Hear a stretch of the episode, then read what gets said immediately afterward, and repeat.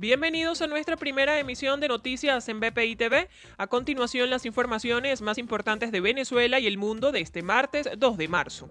En el estado Falcón se observaron largas filas de vehículos en las estaciones de servicios de la ciudad de Coro para surtir de diésel, requerido para el traslado de alimentos, medicinas, así como para el funcionamiento del transporte público, maquinaria agrícola y generadores eléctricos. En Bolívar, Aida Gonzaria del Colegio de Profesores aseguró que los docentes no están de acuerdo con el anuncio realizado por Nicolás Maduro sobre el regreso a clases presenciales y recalcó que las escuelas han sido desmanteladas durante el confinamiento y los docentes no cuentan con las condiciones mínimas para regresar a las aulas. En Anzuategui, tres presos que se fugaron el pasado 15 de febrero de los calabozos del Centro de Coordinación de la Policía, ubicada en Píritu, fueron asesinados durante un procedimiento. Venezuela recibió 500.000 dosis de vacunas de Sinopharm. A su vez, llegaron toneladas de insumos médicos donados por China.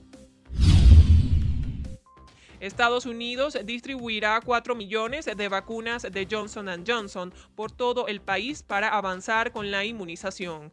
Esta es la tercera vacuna aprobada por la nación estadounidense. Para finales de marzo se espera que se entreguen 16 millones de unidades más del fármaco.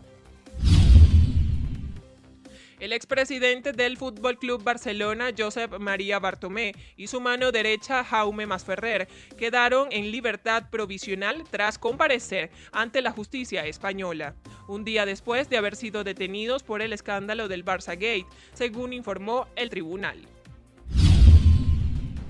En Rusia, el Kremlin afirmó que las sanciones de los países occidentales no son eficaces y criticaron las posibles nuevas medidas de la Unión Europea y Estados Unidos contra Moscú por el caso del opositor Alexei Navalny.